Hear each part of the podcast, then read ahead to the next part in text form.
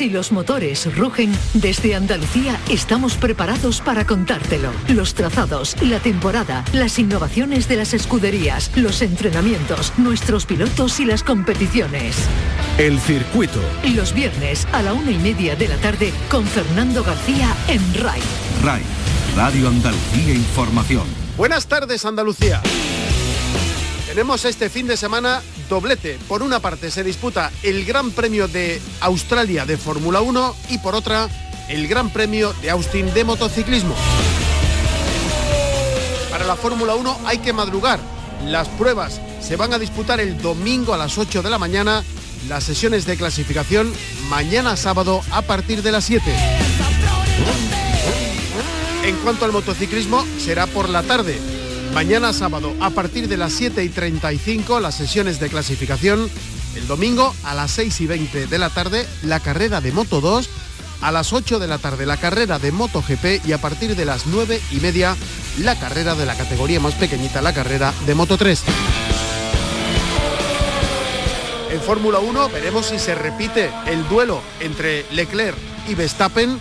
Veremos qué ocurre con Carlos Sainz, con Fernando Alonso, vuelve Vettel, vuelve Schumacher y en motociclismo será el gran premio posterior a la primera victoria de Alex Espargaró, una victoria histórica. Tenemos también más automovilismo. Aquí en Andalucía, mañana sábado, se va a celebrar la Gala del Automovilismo Andaluz, en concreto en Cartaya, en la provincia de Huelva. Se va a reconocer públicamente a los mejores pilotos y copilotos federados de Andalucía. Se van a reunir más de medio millar de personas, entre deportistas, escuderías, federados, patrocinadores e instituciones públicas y privadas que a lo largo del año colaboran con la Federación Andaluza de Automovilismo. Y hablaremos también del Sierra Morena, que ha cumplido su 39 edición. Victoria para David Pérez y para Alejandro Lese Duarte. El circuito con Fernando García. Arrancamos. La realización están Marcelino Fernández y Álvaro Gutiérrez. Esta es nuestra dirección de correo electrónico, elcircuito arroba rtva.es.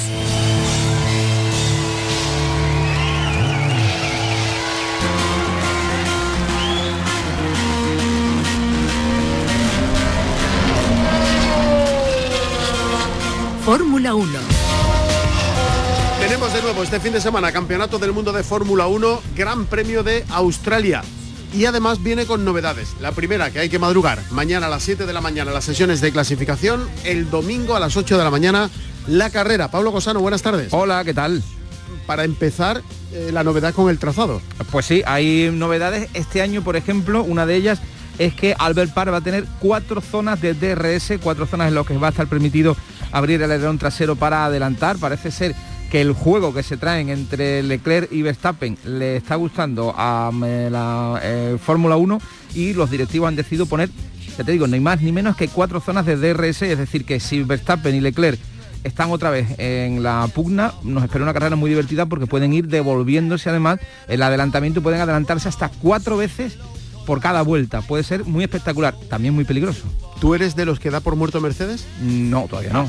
Ay, como hablas no solo se puede de dar por muerto. Verstappen. No, no, no, no se le puede dar por muerto a Mercedes. Veremos No, a lo ver. digo porque hay cierto debate en la Fórmula 1. ¿eh? Bueno, pero yo confío en una marca como Mercedes que ha demostrado lo que es durante tantísimo tiempo, evidentemente se tiene que revolver y, y resurgir en algún momento. No sé si será en Australia o si será en carreras sucesivas. Esta carrera, por ejemplo, es de eh, poca carga aerodinámica. Albert Park, hemos visto ya los alerones que están desembarcando en el, en el pit lane, los coches, y son, no te voy a decir como... eh, como Monza, pero casi casi. O sea que además están ya todos pensando en esas zonas de, de DRS y zonas de, de alta velocidad.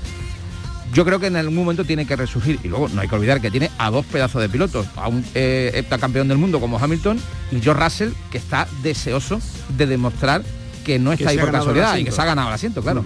Bueno, eh, hay mucha curiosidad en torno al mundo de la Fórmula 1.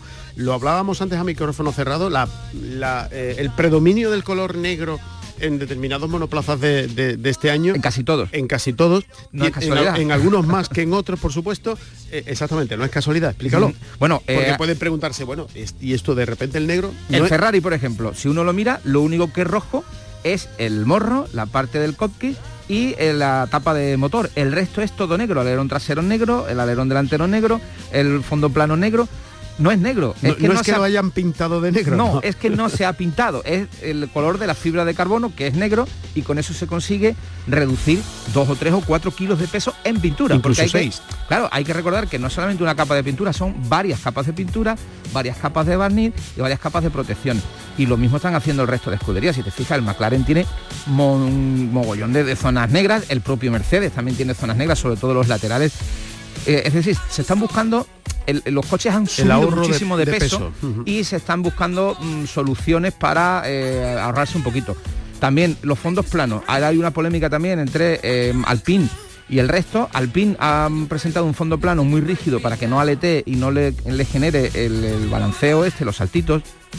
Y el resto de escuderías, eh, por ejemplo Ferrari y Mercedes, tiene un fondo plano mucho más finito, más delgado, pero aletea. Y para evitar ese aleteo, la Fórmula 1 le ha permitido poner una especie de tirante en la parte trasera, casi llegando a las ruedas traseras, un tirante metálico, es una escuadra que hace que le dé rigidez al fondo plano. Alpine ya ha protestado, ha dicho que ellos han sacrificado peso para dar rigidez al suelo, para no tener que poner un elemento externo, la Fórmula 1 por eh, mor de la seguridad ha autorizado de momento eso.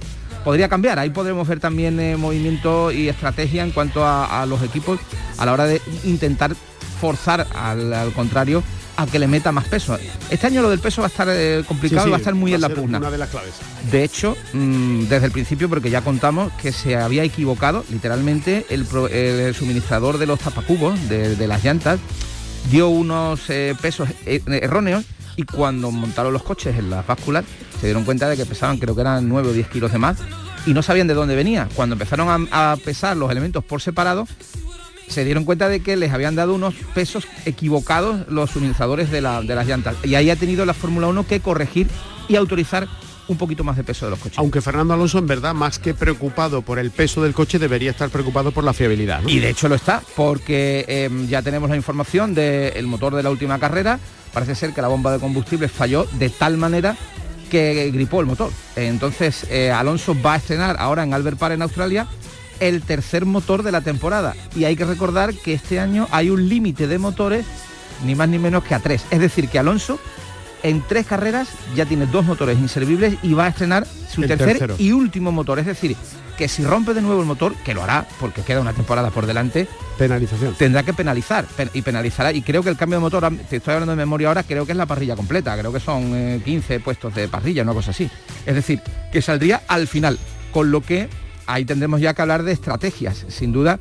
En cuanto vean que el motor ya tiene una vida útil eh, prolongada, empezarán a plantearse cambiar el motor, aunque, aunque funcione, para penalizar en un circuito en el que a lo mejor ellos ya ven que Alpine no tendría muchas posibilidades de estar arriba. Otra, Pero bueno, Otra novedad de, de este Gran Premio de Australia, la vuelta de Schumacher y de Vettel. Exactamente. Vettel vuelve después del COVID, ha dicho que se siente como si llegara tarde al colegio. Estamos viendo fotografías de él por el Prado saludando a Sí, todo, sí, el, mundo. sí. Es un tipo, además, Vettel es un tipo muy querido. Muy querido. Y 1. además se ha notado en las redes sociales ¿eh? La- eh, la- los mensajes de, cariño, se- de Se vuelta. está dando vuelta por todos lados. Y además estamos viendo fotos de Vettel con todas las escuderías. Está en todos los garajes. Yo Mm. creo que ha ido a saludar a todo el mundo y se siente, cuando lo ha dicho, yo creo que, es re- que es real, que se siente como un niño llegando tarde a- al, al colegio. Y Mick Schumacher vuelve después de ese tremendísimo Accidente. accidente, que tuvo en, eh, en, en Jeddah, que mm, por suerte no ocurrió nada, gracias a las enormes medidas de seguridad que tienen los Fórmula 1 de hoy en día. Y hablando de medidas de seguridad, hay una nueva normativa que ha entrado, eh, que va a entrar en vigor ahora en Australia, en Albert Park. Ya la ha emitido eh, la Fórmula 1 y es la prohibición a los pilotos de vestir eh, y de portar joyas o cadenas o anillos mientras se pilota el coche. Totalmente prohibido. Aquí quien más penalizado va a estar, entre comillas, Sí, es Hamilton, que es el que está más horadado, en mi opinión el más hortera, tiene tres o cuatro eh, pendientes en la oreja izquierda, dos o tres en la derecha, un piercing en la nariz, siempre lleva cadenas que yo creo que le deberían decir algo porque eso aporta peso a- monoplaza, ya que hablamos de peso. Las, ca- ¿eh? las cadenas no creo que sean de aluminio, tienen que ser de oro. Entonces, a meter más negro para compensar. también. Alonso lleva anillo. Alonso lleva anillo y ahora van a prohibirlo.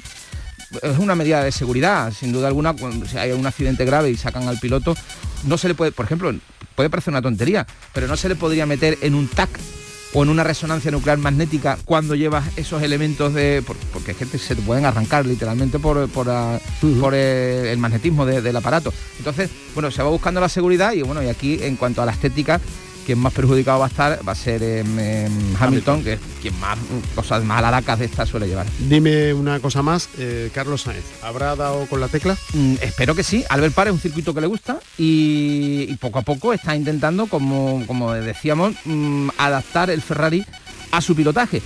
Dice que está incómodo todavía, pero que sí desde la escudería le están permitiendo desarrollar algunas modificaciones eh, para que su pilotaje sea un poquito más cómodo. Así que a mí no me cabe duda, ya lo demostró el año pasado que llegó y pegó en Ferrari, que es un tipo que se sabe amoldar y que sabe además amoldar el coche a su, a su estilo. Así que poco a poco espero que no haya ninguna cosa rara y espero que em, en Ferrari no aprovechen esta situación para favorecer a un piloto porque ya se está hablando de que en, eh, Sainz no va a renovar, de que Schumacher va a llegar ya. También lo hablamos, yo creo que en el primer programa de la temporada, este año Sainz tiene que dar un auténtico topetazo, un golpe en la mesa para agarrar ese asiento y bueno de momento no, suyo. no se ha bajado del podio no no no efectivamente o sea que pero bueno. Que, no es que no es cualquier pero cosa. que ya sabemos cómo es esto de la Fórmula 1 que aquí cosas más raras hemos visto y, asientos más raros hemos visto eh, moverse. Eh, por cierto hablando de em, em, pilotos españoles este es el circuito donde Alonso tuvo uno de los accidentes más fuertes y más espectaculares también. El choque fue con Esteban Gutiérrez creo que era que iba con el Haas en una de las rectas intentó adelantar a Alonso, chocó rueda delantera em, derecha con rueda trasera izquierda, salió literalmente volando, dio varias vueltas de campana. Todos los que vimos el accidente en directo pensamos que aquello no tenía muy buena pinta y de repente vimos como desde debajo del coche, pero que acabó volcado en una, en una encima de unas protecciones, vimos como Alonso salía mm, y se agachaba, se ponía las manos en las rodillas, suspiraba, se estiraba un poco y salió vivo y casi ileso de allí, porque tenía, bueno, los, golpes, los hematomas, pero no se rompió nada, increíblemente. Pues bueno. Sí, imagen para el recuerdo. Hay que madrugar a las 7 de la mañana, mañana las sesiones de clasificación, a las 8 de la mañana el domingo la carrera. Exactamente, además viene muy bien para aquellos que tenemos que hacer doblete y tenemos responsabilidades en la Semana Santa, porque por la mañana carreras de coches, por la tarde carreras de paso. Carrera oficial. Gracias, Pablo. Un abrazo.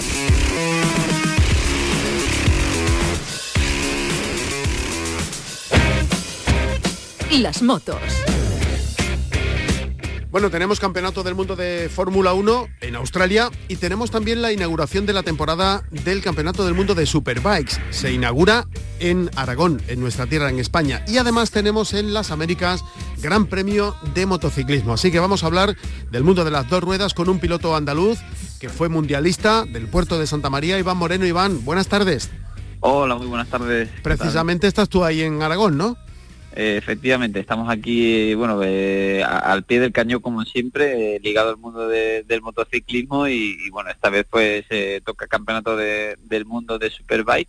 Ya lo vivimos algo parecido el, fin de semana pasado en el circuito de Jerez y ahora pues bueno, aquí acompañando a jóvenes pilotos y, como siempre pues formando un poquito de cantera, ¿no? para poder sacar el máximo rendimiento de estos pilotos a nivel mundial y a nivel de España, como siempre. Bueno, tienes un ojo ahí en Aragón y, otro en, las Américas, porque se está poniendo el campeonato del mundo muy, pero que muy interesante, ¿no? Sí, estamos un, poco ¿no? a las expectativas de ver qué pasa en, el campeonato del mundo de, MotoGP en América. El circuito, pues bueno, eh, súper súper bonito, súper importante para muchos de ellos y sobre todo para, para uno que, que llega un poquito lastrado, ¿no? Pero que va a estar con nosotros, que es Mar Márquez, y, sí, estoy pendiente de a ver cómo progresa la cosa, porque bueno, está eh, la temporada súper emocionante que realmente, si a mí me preguntan qué piloto crees que puede ganar la carrera, no te sé por ni, qué decir ahora mismo porque puede ganar eh, cualquier piloto de la, de la parrilla. Mm, ¿Qué te iba a decir? Iván, ¿has, ¿has vivido alguna vez más o menos de cerca algo similar a lo de Mar Márquez? Eh, no, eh, si te refieres en cuanto a lo que está sufriendo de lesiones y un poco todo el lastre que lleva, ¿no? De, que no puede, eh, bueno, de que la diplopia, la diplopia, por ejemplo. Sí. ¿Conoces algún caso así que, hayas vivido de cerca en, en algún piloto? ¿Conocías algo similar? No, no, no, no, ninguna, no lo he visto en ningún, en ningún piloto y bueno, viendo lo que, lo que por lo que está pasando Mar Márquez, la verdad que es un tema bastante importante, ¿no? Porque es, nuestra vista y eh, a partir de allí, pues bueno, ocurren muchísimas cosas encima de una moto y, la velocidad a la que a la que va pues será una cosa muy importante. Esperemos ¿no? Que, esté totalmente recuperado de cara a este fin de semana. Bueno, eh, ¿qué te pareció la victoria de Espargaró? Increíble, sinceramente eh, es emocionante ver cómo marcas diferentes y como pilotos diferentes año tras año luchan por ganar y, y, bueno, después de tanto esfuerzo pues llegan la recompensa, ¿no? Alex Espargaro es un piloto que ha trabajado muchísimo durante muchísimo tiempo. Eh, creo que era su gran premio 200 y después de 200 grandes premios pues consigue ganar una carrera. Su primera eh, victoria, sí, sí. Su primera victoria y la primera victoria para Aprilia, que es una marca que, lleva ya bastante tiempo en el mundo de, moto, pero bueno, en MotoGP nunca había obtenido esta victoria. Así que bueno, importante, ¿no? Y sobre todo esto prima que MotoGP está haciendo una muy buena eh, un muy buen trabajo para que todas las marcas, todas las motos, pues estén eh, en la mayor igualdad. Así que, bueno, un aplauso desde aquí eh, a todo ese esfuerzo y, felicitar a Alex Espargaró, que, bueno, se decanta como uno de los candidatos al título. Parece mentira, pero con esta victoria también se, se pone líder del mundial, así que importantísima esta victoria, tanto para Alex como para Aprilia. Mira, Espargaró lidera con 45 puntos, Binder segundo con 38, luego con 36 están Bastianini y Ale Rins, con 35 Cuartararo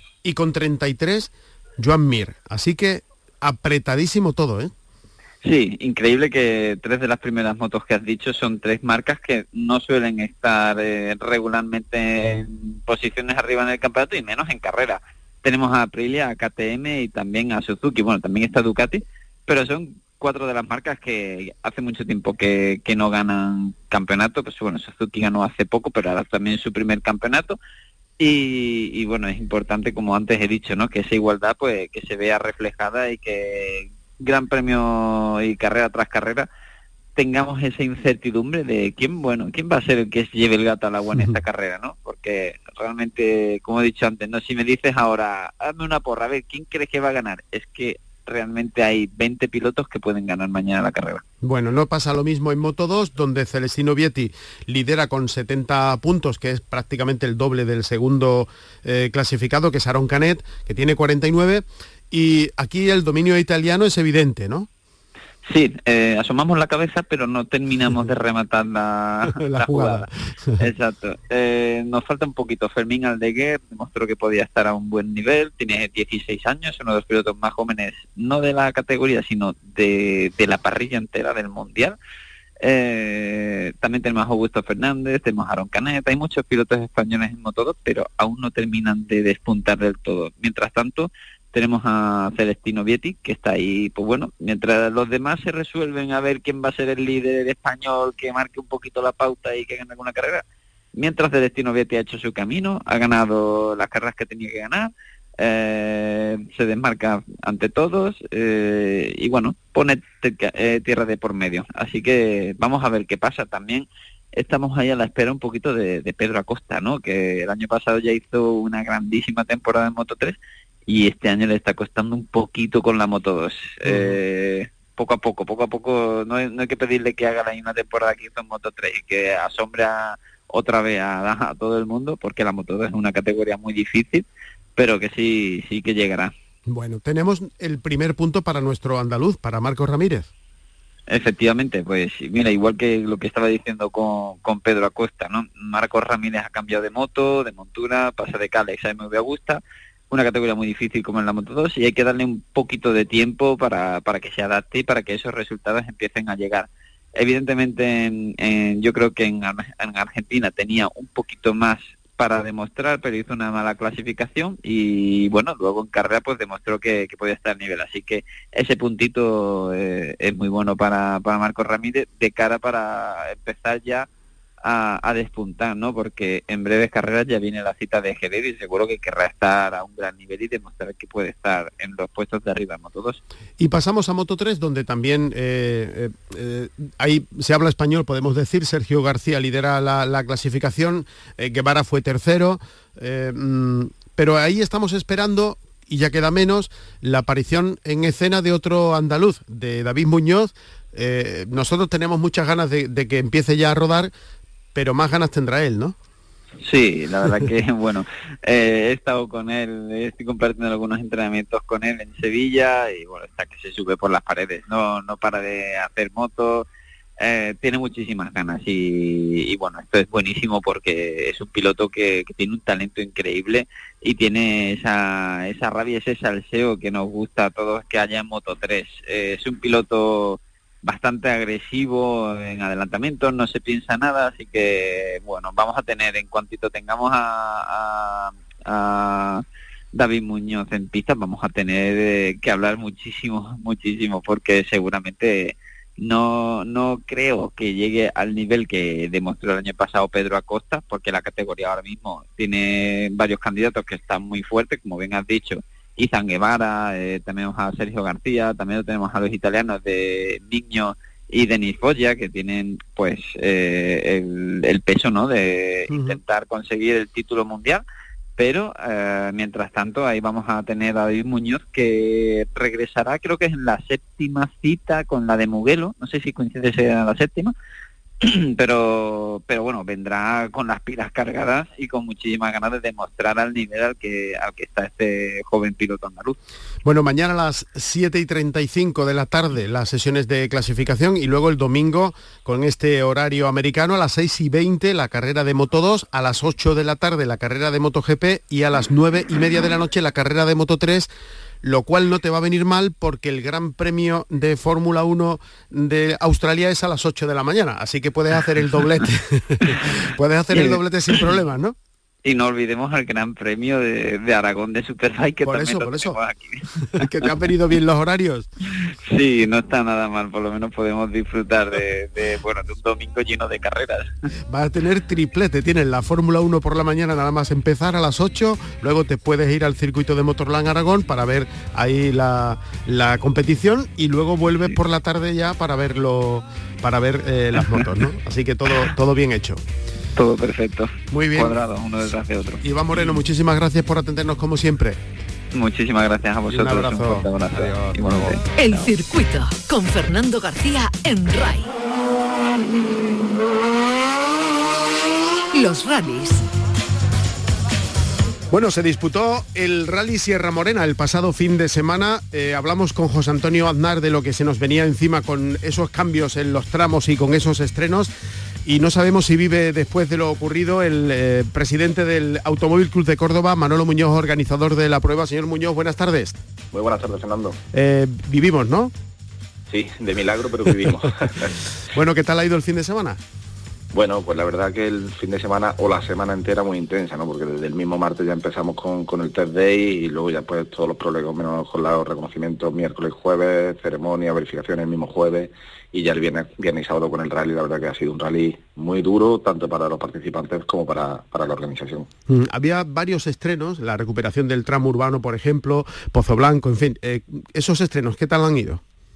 Bueno, pues como, como te comentaba anteriormente, ¿no? Eh, después de un año de suspensión como fue el 2020 y el 2021 que fue un rally en plena situación sanitaria del, COVID, que a nivel organizativo se, hizo lo más tranquilo posible porque eh, había una restricción de público muy fuerte, no, no había tramo urbano, no había ceremonia de salida en, en urbano, con lo cual era fue un rally muy tranquilo y, creo que relajó un poco en exceso a lo que es todo el ente organizativo. Y volver a poner en la palestra eh, una edición como la que se ha realizado este año, recuperando lo que era el rally hasta, hasta el 2019 e incluso aumentándole con, cosas como la recuperación de la salida en el centro de Córdoba, el tramo urbano en ambas jornadas del rally y varios tramos que llevábamos años sin, disputarse, pues nos ha hecho un nivel de exigencia muy fuerte, pero bueno, se ha rendido al, al nivel y, preparando ya lo que será el 40 aniversario. Bueno, ¿sorprende lo deportivo la victoria de David Pérez?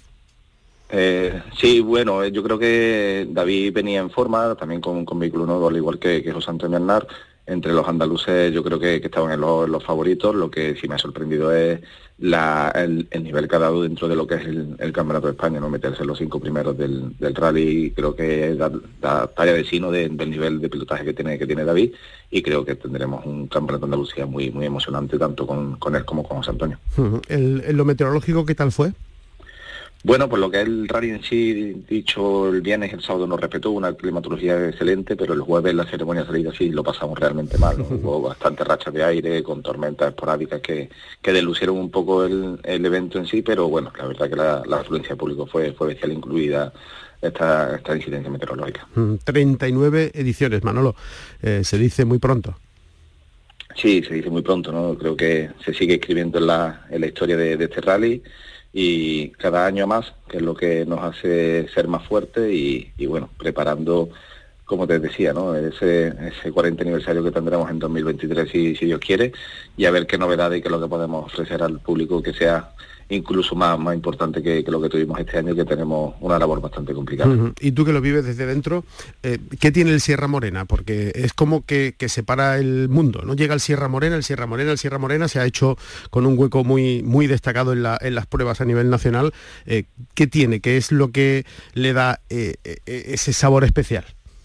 Bueno, yo creo que el Sierra Morena, entre los pilotos andaluces, se considera pues el rally más importante de, su región, sin duda, al estar dentro del Campeonato de España y del Trofeo de Europa, pero mm, más si cabe incluido de que todos los pilotos del resto del, país, de lo que es el Campeonato Nacional, lo ven como el Rally del Sur, ¿no? Eh, es esa parada obligatoria en la que antiguamente, en la época de los 90 o los 80, pues se paraba intermitentemente por algunas situaciones, pero eh, en la época actual, pues ya llevamos desde el año 2008, eso significa que llevamos 14 temporadas ininterrumpidas dentro del Campeonato de España y creo que ya tiene más que un rally, es un, sentimiento, ¿no? que todos los equipos lo ven y, una vez que ven el calendario se lo marcan con, rotulador para, asistir a Córdoba y creo que eso es muy importante para, Andalucía. Y solo para ti quedará lo que te habrá costado sacar adelante esta edición con, eh, con esa herencia que nos deja la COVID, ¿no?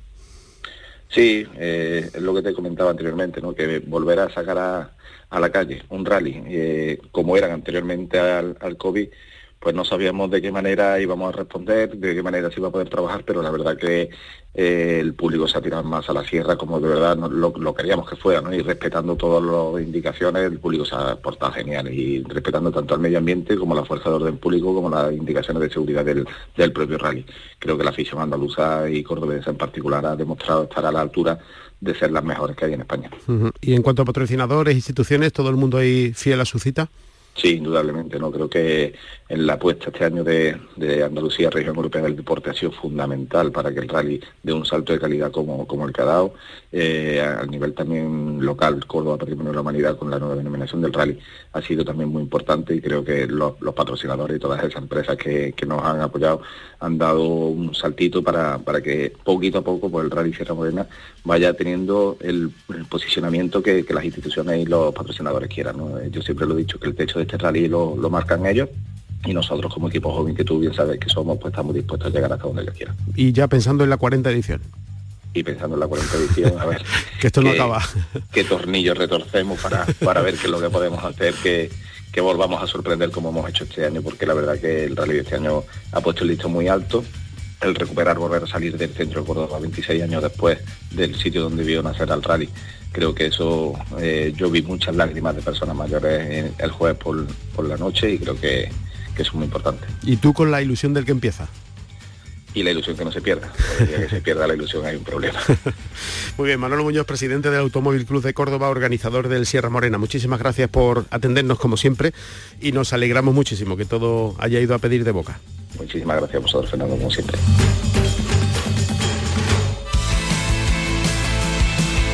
Nos vamos. Les recuerdo que tenemos doblete este fin de semana. Por una parte, Gran Premio de Australia de Fórmula 1. Mañana a las 7 de la mañana las sesiones de clasificación. El domingo a las 8 la carrera. Y tenemos también Gran Premio de las Américas de motociclismo. Por la tarde, a partir de las 7 y 35, mañana sábado, la clasificación. El domingo, atención a estos horarios, a las 6 y 20 la carrera de Moto 2, a las 8 de la tarde Moto GP y a partir de las 9 y media Moto 3. Así nos vamos. En la realización estuvieron Pepe Rosales y Marcelino Fernández. Si van a salir a la carretera, mucha precaución y no se olviden de ser felices.